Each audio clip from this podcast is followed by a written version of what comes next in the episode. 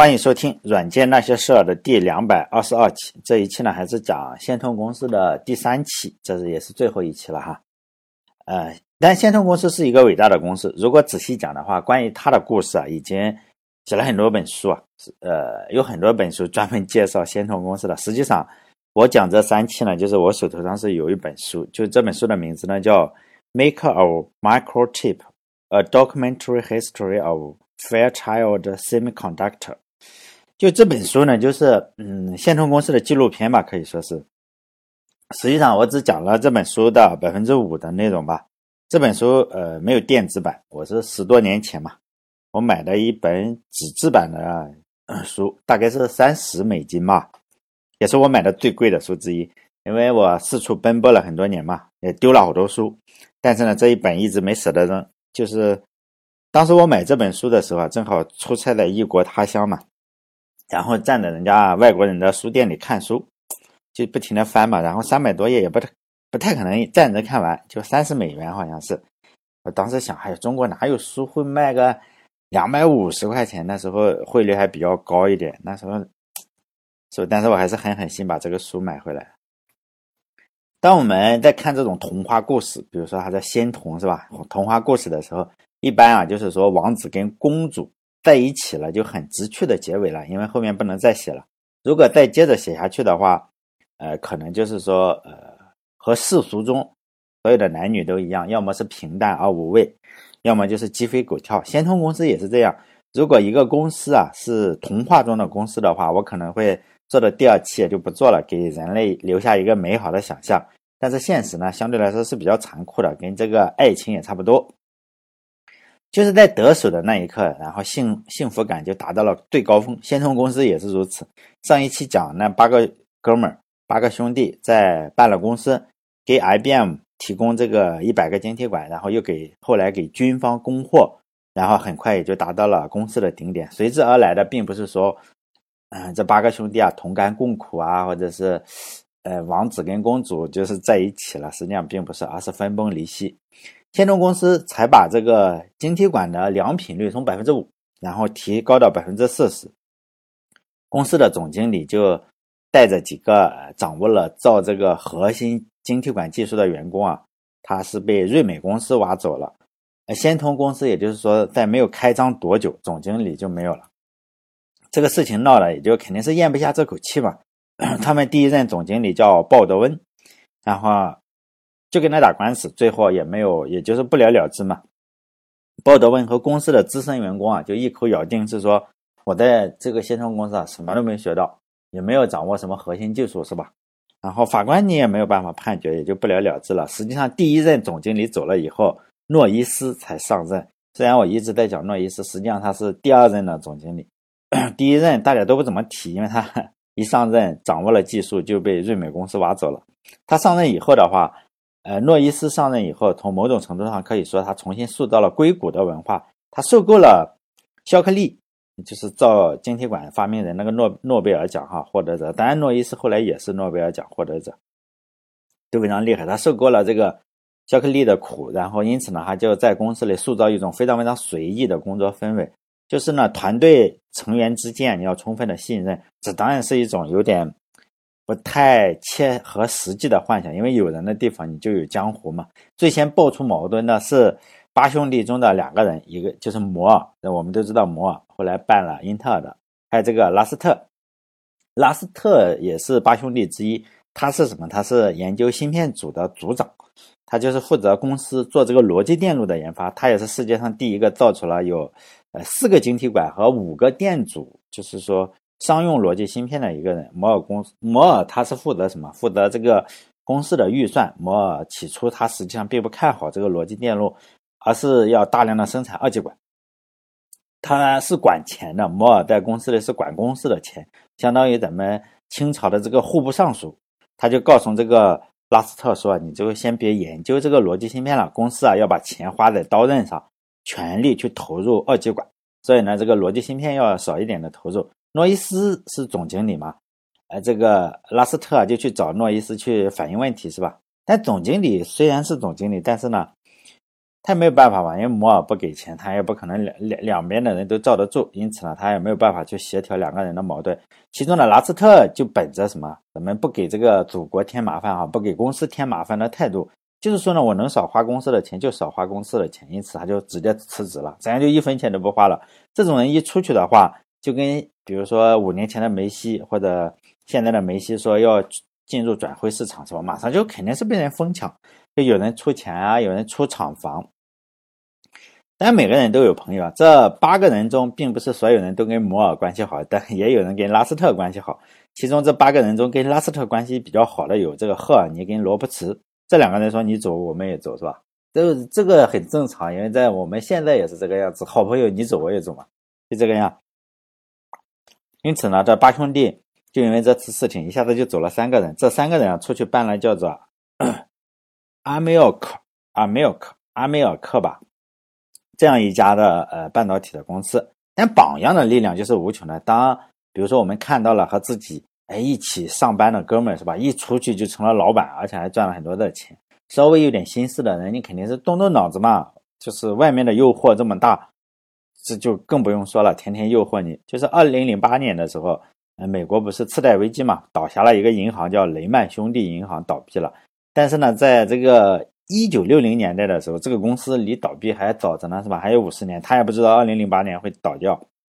那个时候是风头正盛，呃，是吧？这个世界就这样，你也不知道什么时候突然就倒了。这个雷曼兄弟啊，在一九六零年的时候就给给出的价格就是说，你只要是仙童的人，大门啊永远给你打开，就是只要我们谈好了，你就进来谈嘛。谈好了，只要是仙童了，最少投一百万。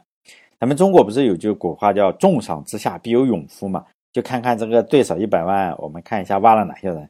这次咱也没有再挖到八兄弟，而是把八兄弟的助手挖了好几个。其中最搞笑的就是摩尔的助手啊，他叫 Jim Neal。然后呢，这个拉斯特的助手叫 Spithouse。这两个人的，就是说摩尔跟拉斯特的关系实际上是不太好的，但是呢，这两个人的助手的关系就特别好。这虽然这两个人的。老板是吧？关系不好，但是这两个助手关系就好的不得了。他俩呢就，呃，拿了雷曼兄弟两百万美元，然后就成立了一家叫什么叫摩尔电子芯片公司。也不知道摩尔心里怎么想，就跟那摩尔的名字音是一样的。所以呢，还有一些叫，呃，成立了很多公司啊，我也不知道这个怎么叫 single single single take，我也不知道现在是，呃，现在搜不到了。这家公司也是雷曼，呃，给钱从先同挖的人。呃，建立的公司雷曼当时就，是吧？有一百万，现在一百万也很多，就给一百万，你只要这个先从出来的，是吧？跟跟我谈好了，一百万。还是那句话，是吧？榜样的力量是无穷的。八兄弟之一的这个尤金·克莱纳，就是我上上期讲的那个给八兄弟拉投资的那个家伙，他爸爸是投资商嘛，他也就子承父业做成了投资生意，他后来也做的不错。因此呢，这八兄弟已经。走了四个了，这个出去做了什么？这个没有创建公司，而是做投资，是吧？就投资这个哥们儿，他一投资的话，他肯定投资仙童嘛。因此呢，公司走的人就更多了。因此呢，在公司成立不到四年的时候，就走了四个人，就是平均一年一个，是吧？八兄弟 一年走一个，平均。从 先同出走的人还有很多，比如说这个呃，总经理叫斯伯克，他带走了什么？仙童手下的呃，仙童的。呃，四个比较厉害的人，并不是八兄弟的，而是去了国家半导体。这个国家半导体当年是个小公司啊，然后斯伯克去了以后啊，就对公司进行了全方位的改造，包括把公司从一个什么什么地方哈，然后搬到了硅谷。国家半导体后来在二零一一年的时候被德州仪器，德州仪器我也讲过了，哈，被德州仪器收购了。在收购之前，这个公司长期是世界第四到第六的半导体公司。这个公司更厉害的之一就是。他后来把仙童公司收购了，但后来他又把仙童公司又卖了，又卖给了呃法国公司还是什么？反正呃，只是讲讲他，就是说他这个 总他另外一个总经理好像什么销售部还是什么什么部啊？应该不是销售部，反正是个总经理叫斯波克的人。他后来把自己的母公司收购了，就是他以前在里面打工是吧？后来出去嗯带走了一些仙童公司的人，又把回来把仙童就收购了。后来仙童不行了，呃，还有就是先通公司的销售部经理叫做桑德斯，这个大家可能会知道杰瑞桑德斯，他是在一九六九年的时候，他带走了几个人，他带走了七个人，呃，他从先通公司带走了七个人，然后呢，嗯，他办了一家呃呃公司叫什么 AMD 公司，他叫创创威公司吧，就是 AMD，其实中文名我忘记了哈，呃，王是什么什么吧，应该创威公司。这个 AMD 公司大家应该知道，就是在个人电脑领域的话，如果你不知道你的电脑里是什么芯片的话，百分之八十的情况就是是英特尔的，还有百分之二十的机会可能是就是 AMD 的。这两个各位加起来的话，就英特尔跟 AMD 加加起来的话，接近百分之百。但也有很多，比如说有中国的龙芯啊，可能呃。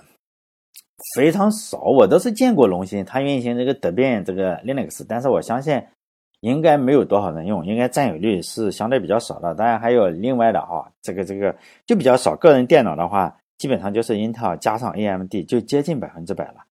还有一九六七年的时候，大家慢慢走了是吧？然后诺伊斯啊跟这个呃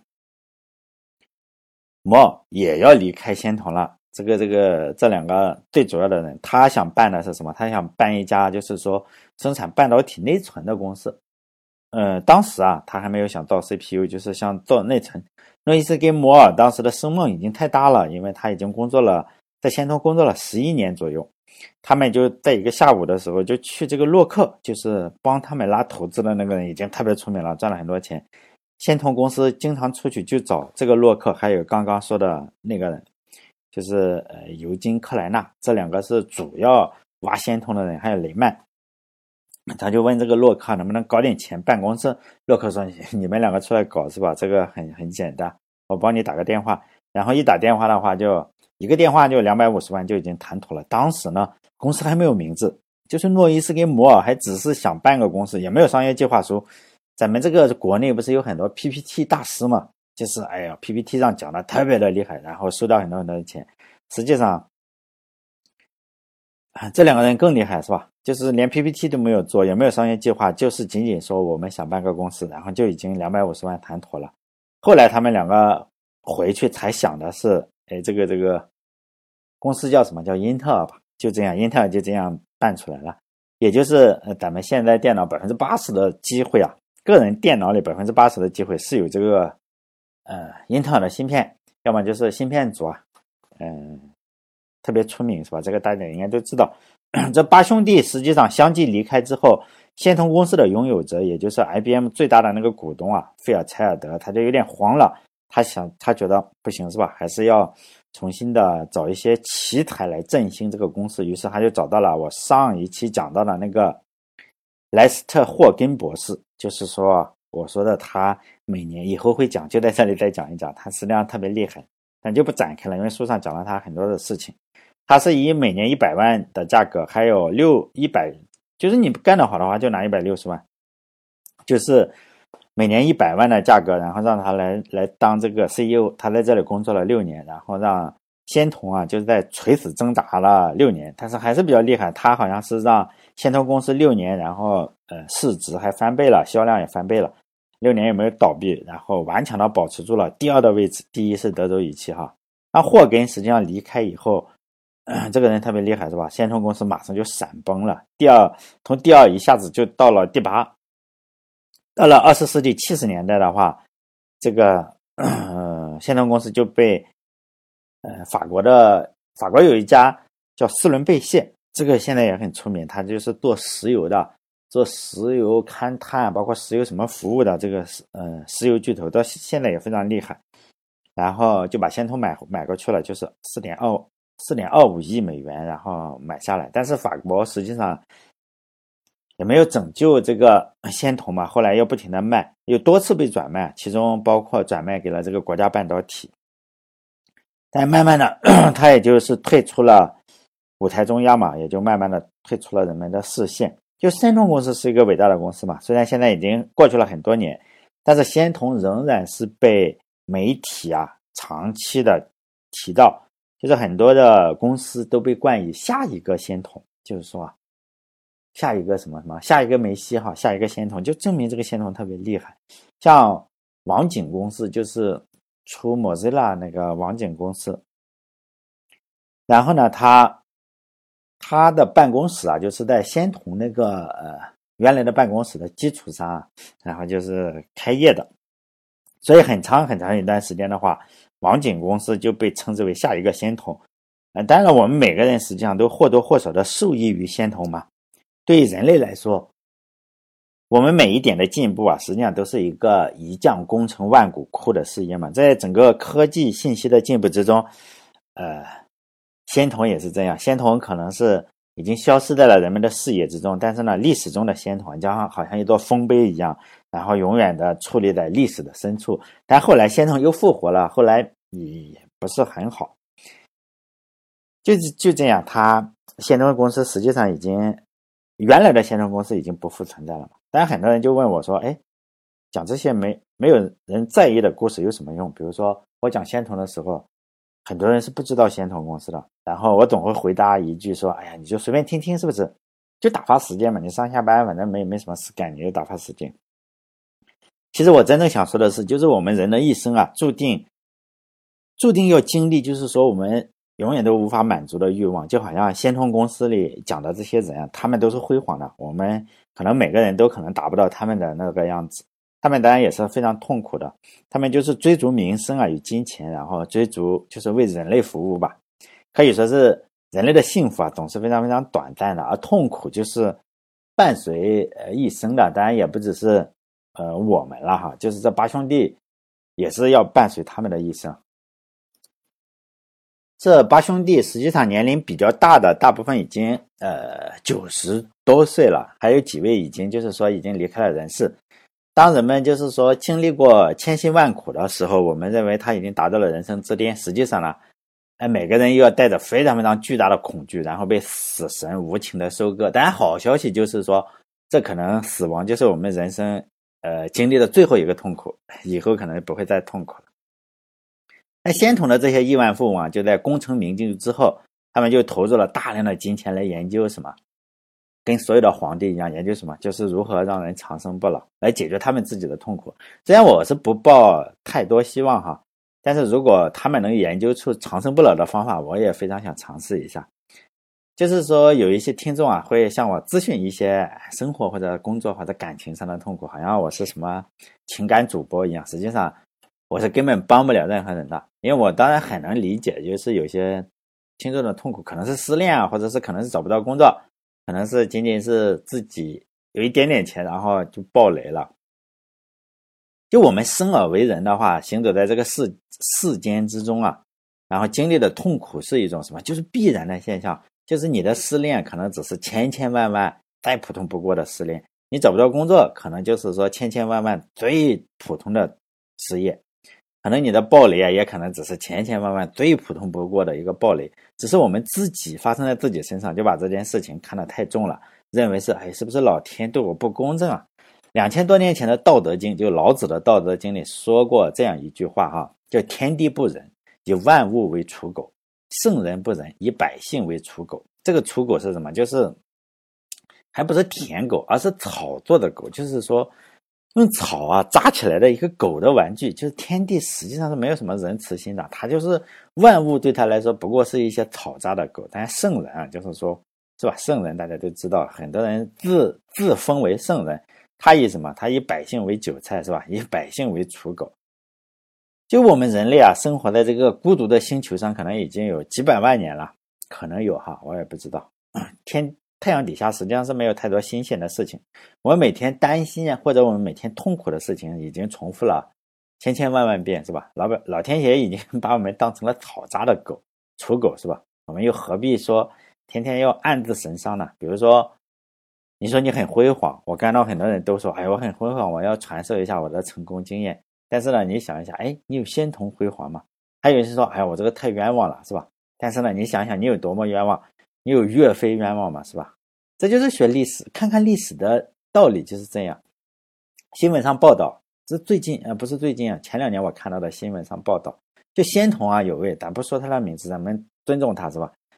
就是身价数十亿的人，就身价数十亿了。我们想想，数十亿美金啊，他就在仙童公司身价数十亿。他现在做什么？他要投出他所有的钱做什么？就长生不老的项目。当我在看那篇文章的时候，我就陷入了深深的沉思啊！我是，就是我不能想象一个呃年龄已经快九十多岁的老人，那那是一个什么样的心态？他愿意花光他所有的钱去追求什么？追求长生不老。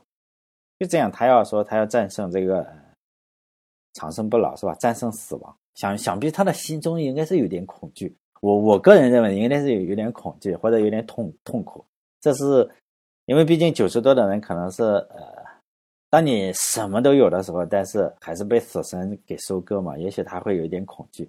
所以呢，我觉得呃，我做电台的意义啊，哎，就就有这点意义。也许就是说你可以了解一点历史，实际上你真正的去了解做怎么做芯片是意义并不大，或者说这个芯片用了什么的技术，我个人认为仍然是不大。但是呢，看看别人的人生，我只是希望，哎，包括我自己哈，包括大家，如果有人听的话，能明白一个道理，就是每个人的幸福啊都是如此短暂，每个公司的辉煌也是如此短暂。就是说，碰到伤心欲绝的事情的时候，能想一想，是吧？既然每个人心中都是怀有巨大痛苦的话，我们也就何必要追求一些自己不被人伤害呢？所以我挺挺瞧不上，也不能说挺瞧不上。就是说叫什么治愈系，就是说你听我的东西啊，我帮你治愈你内心的伤害。因为很多这种课或者是什么，就是说，哎，你要变得，你被你被谈谈恋爱受伤了，或者是你以呃是吧工作什么受伤了，然后我治愈你，叫什么治愈系？反正很多人喜欢这个东西。实际上公司啊，或者是公司也好，人也好。哎呀，谁曾经完整过是吧？我们又何必追求说不可能存在的事情？就是伤心就伤心嘛，就没有没有必要去治愈。每个人都伤心，我相信是每个人都伤心。即使有人说：“哎，我来教你如何治愈伤心的事情。”我也相信的事情是他内心也有伤心。好了，这一期就到这里。如果大家喜欢呃我的电台的话，可以关注我的微信公众号，叫“软件那些事”六个字哈，“软件那些事”呃五个字的，不是我。好了，这一期到这里，再见。